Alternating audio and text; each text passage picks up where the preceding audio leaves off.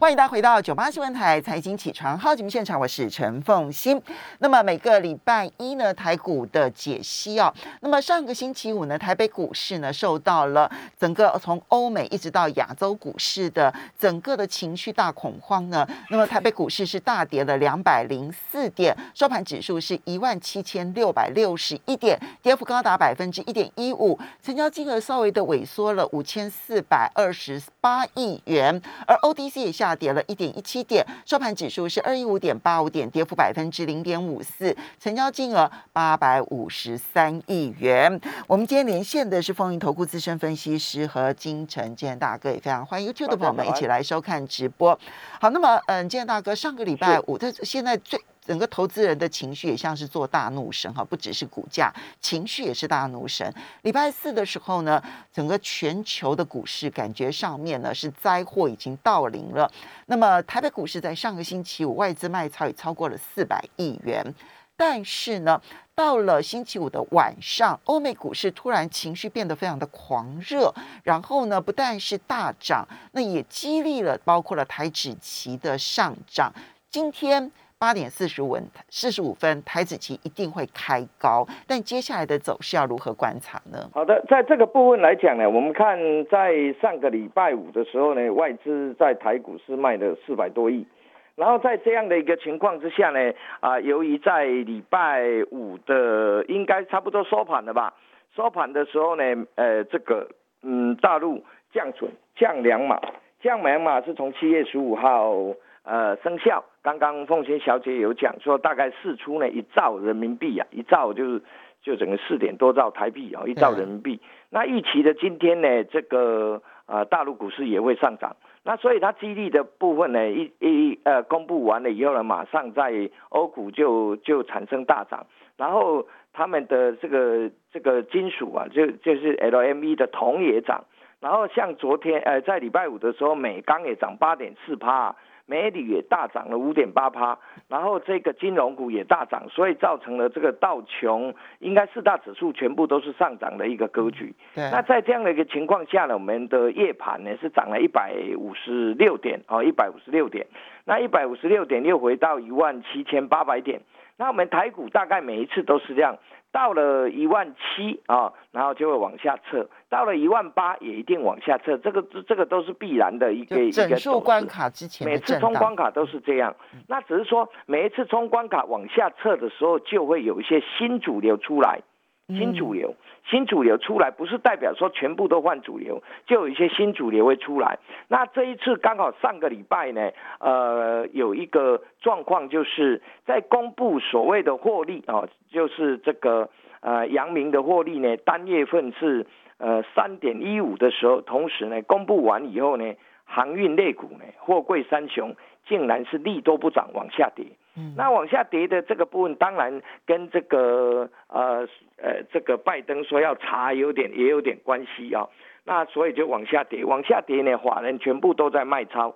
那所以今天是一个关键，因为他对他来讲呢，如果今天再跌破跌，今天大盘是应该是会涨的。那他如果没有往上涨而跌再跌破上个礼拜的高点，那对他来讲的现行就走入一个比较。呃，应该叫做呃，这个主力应该，据我的了解呢，上个礼拜所有的主力全部都出场，甚至于放空了。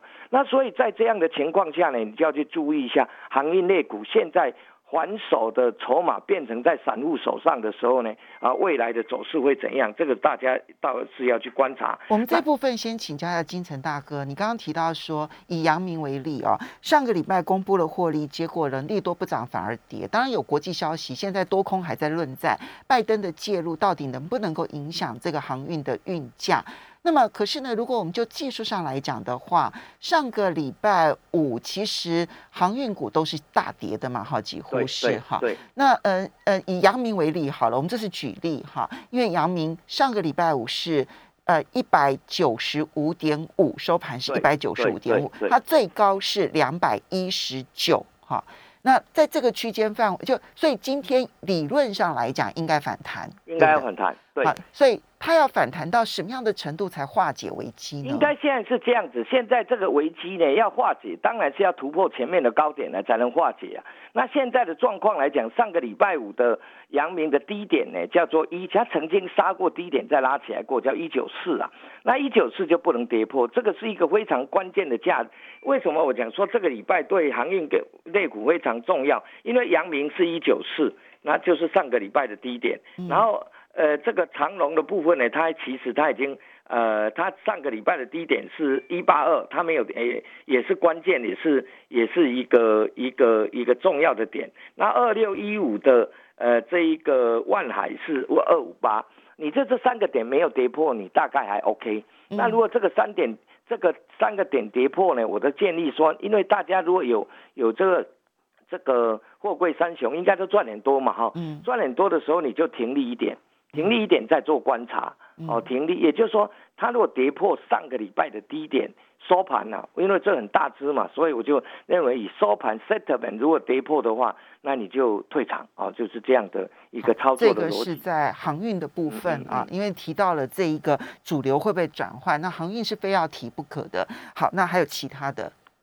那现在来讲，就整个大盘来讲呢，在这个地方做震荡。那做震荡的时候呢，很简单，我们的总量是没有，总成交量并没有减少。总成交量没有减少，就是资金会移转到其他的个股上面去。那移转到其他的个股上面去，我就来讲一下。如果在船产股来讲呢，钢铁股看的这一次，我记得上一回有一次，呃，钢铁股下来的时候，我跟大家讲过，说你看的是不锈钢，后来呃不锈钢就飙涨了。那我讲说这一次你要看的就是，哎。上一次讲的是钢筋呐，哦，上次涨的钢筋，所以那个时候就二零三八啊，那个海光啊就飙涨一大段。那这个礼拜未来你要注意的，如果钢铁股的部分你要注意的，因为有一些船厂有一些船厂的资金它不不会转到电子，它还是会转到船厂。那你要注意的是不锈钢。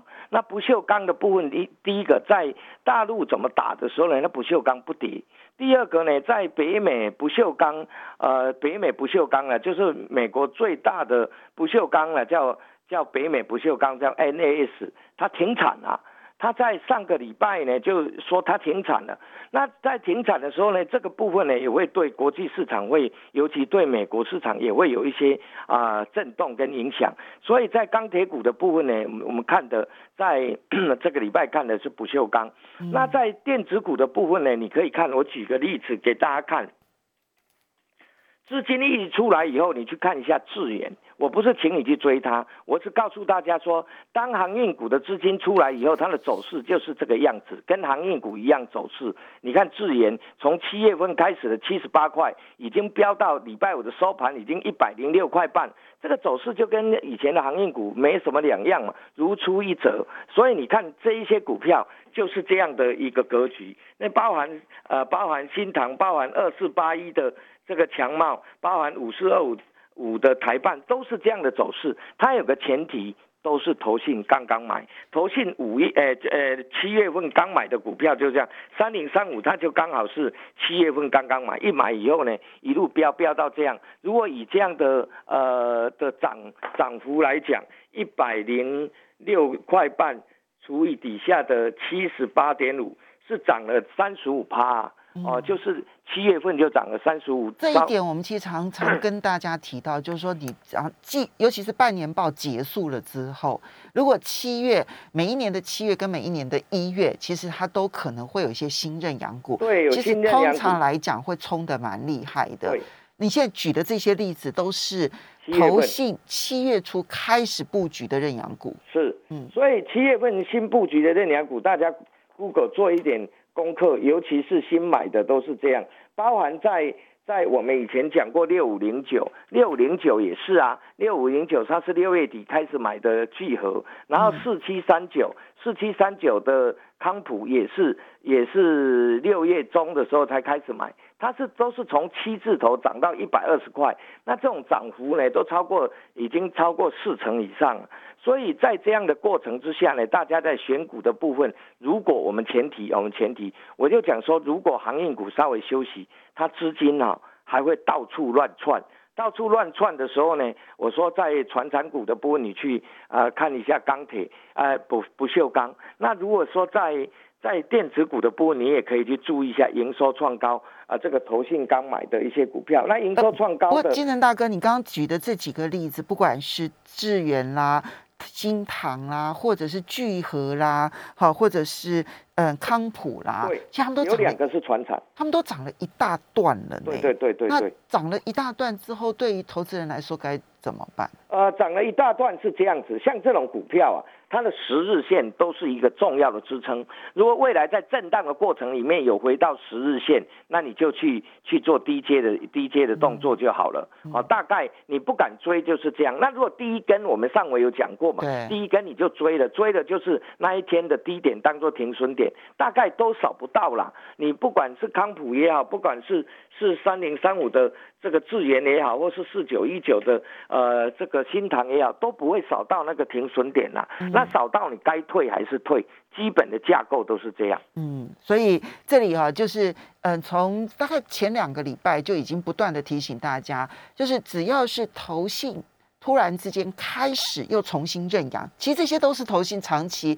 很喜欢的标的嘛。有的是新的，有的是旧的。嗯，那只要他一回来之后呢，如果说是六月底七月初，他通常时间他就会做很长，他不会只做一两天。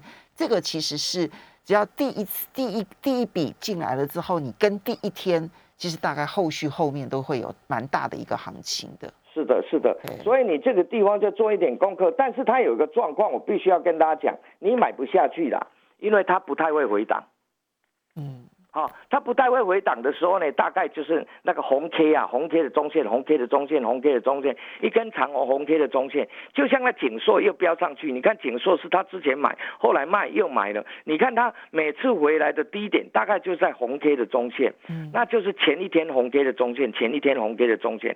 大概你的操作的逻辑大半大部分都是这样就可以了。嗯，好，这个是在投信认养的部分。那么，嗯，您先预判的是。第一，航运的资金有可能会释出，有可能，我们现在还不确定，有可能要看这一个礼拜，阳明啦、长隆啦、万海的这个走势才能够确定。资金如果其实就算它资金没有出来，我们也看到投信认养其实已经开始，中小型的电子股已经开始活蹦乱跳了，但是它有可能会有一个相对更大的一个行情。好，这个是转向电子这些中小型电子。然后呢，如果说是钢铁的话。这个礼拜你觉得不锈钢的机会？不锈钢因为财报也不差，然后营收也不差，而且不锈钢应该会涨到下半年，所以所以这个部分你可以不追高，但是钢铁股的部分呢，我我大概上一回讲过钢铁的时候呢，讲了钢筋，后来钢筋真的是是大涨了，后来这一这一段你就看一下不锈钢，不用个去追高它，因为有一些船厂的资金它不带。会去贴电子，因为电子有个缺点是什么？因为外资很多，它顶不住哦，本土的资金顶不住那外资的卖超。所以我们稍微休息一下，马上回来节目现场。欢迎大家回到九八新闻台财经起床号节目现场，我是陈凤欣，在我们线上的是凤云投顾资深分析师和金城建大哥，也非常欢迎 YouTube 的朋友们一起来收看直播。好，所以刚刚呢，建大哥提到了，就是这个。嗯，虽然呃，整个的市场现在可能会面临的是一个主流转换，好，那转不转得过去，我们现在还不敢讲哈，但是有机会。那第一个当然就是先看航运股，航运股如果哈，如果资金真的撤出，那因为现在看起来。有一些大户呢是已经卖的差不多了哈，那所以但但散户散户蚂蚁雄兵的力量会不会撑得住？我们现在不敢说，对不对？哈，所以这个礼拜你列出了几个关卡，包括了阳明的一九四不能跌破，长荣的一八二不能跌破，万海的二五八不能跌破。如果跌破的话，不要太留恋，对不对？哈，对。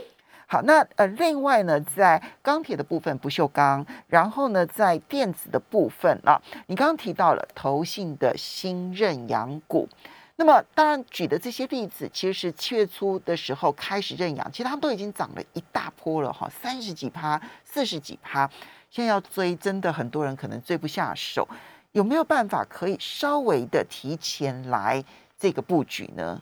他现在来讲哦，他才正式在慢慢的在寻找新的标的。所以等寻找新的标的，当它第一根涨停的时候，你也不要太过的计较，你就是隔天，呃，因为你一定要是隔天才会看到嘛。隔天的话就先卡位，比如说你要买五张，啊，买十张就先买五张，另外五张再去找点。好，再去寻找一下。好，如果这是一个动作，没办法，即使第二根第二天是涨停，也也只能这样，因为你没办法找到这样的一个标的一一些股票。那我我呃，我大概每个礼拜呢都会有周报，我周报呢基本上来讲我不对外发，但是只有发给这个呃凤欣小姐你们的你们的那个那个听听众。谢谢。那我有把资料给给那个淑华，那就要淑华抛在那个脸书上给大家看就好，每一个类。股我写的非常清楚，包含价位写的很简洁，因为我那是不对外挖的资料，所以我写的是很关键的东西，这是第一个。第二个呢，操作的部分是这样，你不得不经过这两年的洗礼之后，台股的走势，你看外资大概这两年卖没有多少一兆，那卖了一兆呢，呃，去年赚卖五千九百三十九亿，今年卖四千多亿啊，那不是加起来卖一兆吗？卖一兆的结果呢，其实呃。它它卖的部分卖在电子股的多，但是我们涨的涨在船产的股的多，就代表本土的资金它其实有做一个呃呃不同的。区隔，那来到这里，我把它方向稍微讲一下。船产的部分呢，除了那个以外，另外就是电动车。这电动车，我想凤欣小姐也请了这很多的专家来讲过。那你就从那些电动车的一些股票去看。那另外一个呢，在上个礼拜还有一个很大的一个比较大的新闻，丰田第二季的车市啊，竟然要要居了美国车市的 number one，他把通用给打挂了。嗯，那它变成它变成打呃就抢。抢了这个，抢了抢进美国市场，它要为一哥，所以这样的一个情况之下呢，呃，在像丰田的相关的这个股票呢，大家是没有，因为丰田大家没有去注意它嘛。其实丰田的股价是不断的往上涨，大概最近休息一下下，跟特斯拉完全不同。特斯拉是最近在底下打整理，但是丰田是股价不断的往上飙。那在这样情况下，国内有我看一下营收创高的。呃，这个相关的概念股呢，大概有有像大家不太熟的，因为是日本企业，日本大部分有很多其实都是用用日本自己的的公司啊。对啊，他很少听说他有台湾的相关供应链。有啊，因为那一家公司是日本公司，在台湾挂牌，叫一卡，一卡叫 I K K A K Y 二二五零，叫第一化成。哦，那这个部分你去看一下，我看它呃六月份的营收也创历史新高，股价还好，没有。没有没有标上去，就在这地方做一个横盘整理啊。它基本上日本都一定能用日本厂商，它不会用外国厂商嘛。那这一家是日本厂，日本厂商在台湾的挂牌。那我就是找到资料二五二二五零哦，二二五零对，一卡 I K K A 叫第一化成哦，第一化成。那这个部分我因为看到丰田这个部分呢，让大家了解。那我再看，我再给大家六月营收创高的股票里面也有。那再来的部分，我们就谈到台积电。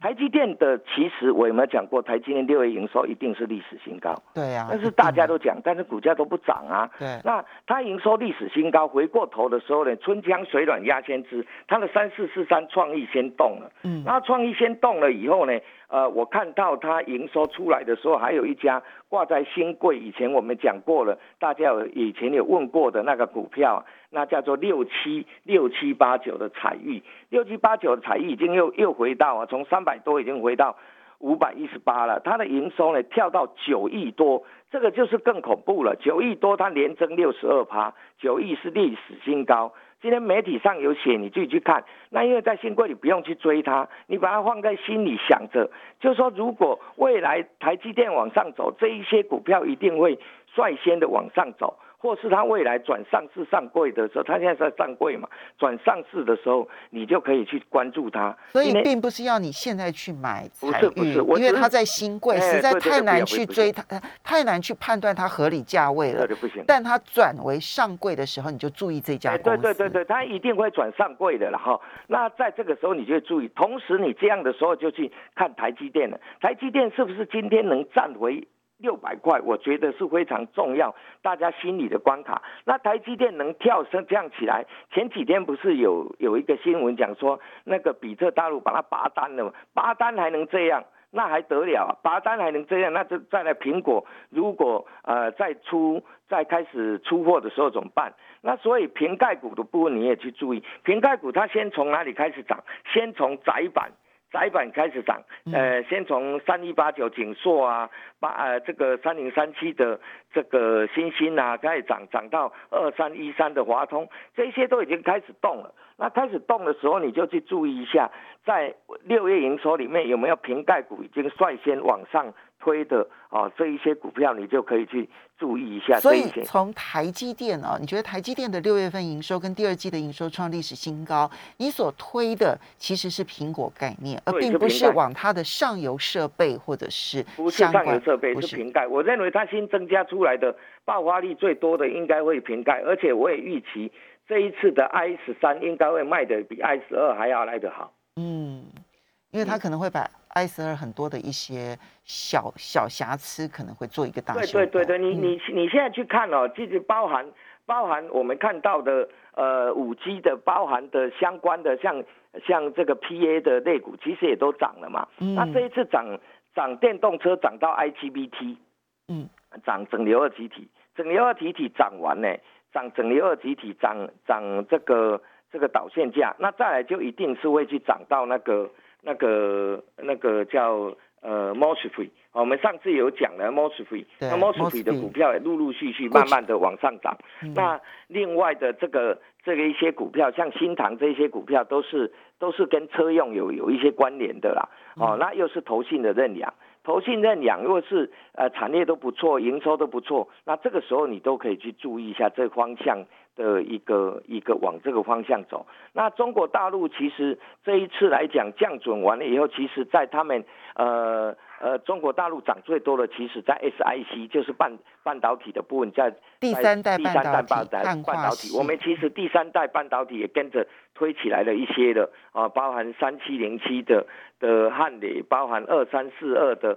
那这个茂旭这些股票呢，都会起来了。那他们其实他们跟大陆都一样，都还没赚钱，都还没赚钱的时候，股价往上推升。那这个部分就去注意一下它周边的一些，就涨到一些封测，那涨到一些封测的股票就可以去注意了。那我总体来讲，把它整理一下，在在原物料的这个部分呢，呃呃呃，这个这个钢铁的部分就看不锈钢，然后这个。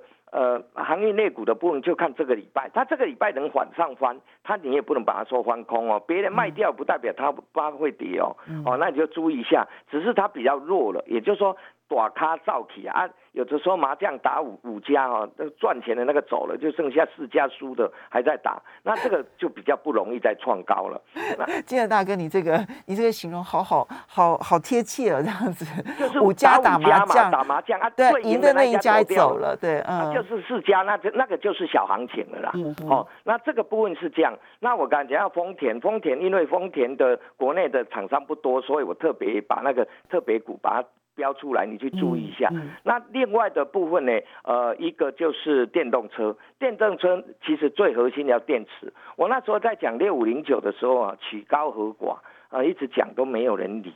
那最后现在涨起来，它哦，原来它是哦。那以前大家都认为它不是。那也就是说，有些股票呢，就是提早去布局，慢慢的去想那。车呃，这个电动车，电动车本来就是未来的一个趋势嘛，那所以它就会把它带起来。那短线上来讲的，就是瓶盖，因为我认为这一次瓶盖光那个颜色弄得那么漂亮哦，那就会增加很多的卖点哈。那我觉得这个部分呢，大家在瓶盖的部分也稍微去留意一下。所以你觉得瓶盖它会从最上游，然后一路的往下吗？那这个一路往下，就到最后其实就是组装了。其实去年哈，嗯，去年的瓶盖并没有涨，嗯，对不对？对，去年瓶盖没有。因为去年其实有很多的，就不知道它到底会卖得好卖得不好，有很多争论这样。对对对，那今年有有比较特别的一个部分呢，就是就是也也配合了刚好解封的是部分大家。会不会解封的时候呢？先买一些啊生活必需品啊，衣服鞋子就买完以后呢，会不会也会在山西的产品去做一些调整？那就是观察一下。我从从苹果的走势，我们不要看我们看苹果的走势，苹果的走势也是往上冲啊，嗯，它也创了呃解这个这个分拆以后的高点啊。所以这一些呢，这些方向呢，都可以提供给大家呢来参考。所以传统产业你要注意它的那个相关的点位啊。要非常谢谢何金城建大哥，谢谢，谢谢大家。啊哦，呃，哎。哦，对不起，还我对不起，对不起，对对对对对对对，是是我这边呢看错了时间，不好意思。好，所以刚刚我们提到说，其实一个呢，其实是包括了就是在传统产业的部分。航运、钢铁，我们永远不跟市场对坐，所以市场如果传递出来的讯息一旦出现了变化，那我们的速度要比人家更快。但是呢，投信认养的部分，还有这几个很重要的一些方向，包括了就是电动车啦，还有苹果概念啦，然后还有包括了第三代半导体的啦，哈。那这几个概念呢，我们其实要把它谨记在心。那今天的操作能追高吗？这个部分是这样，第一根我有讲过，说你这个没办法去接受的时候，你第一根没办法，第二根你就先买一半，你最起码有，因为现在要上车，没有再拉回的那一这个道理，这个才重要。谢谢建大。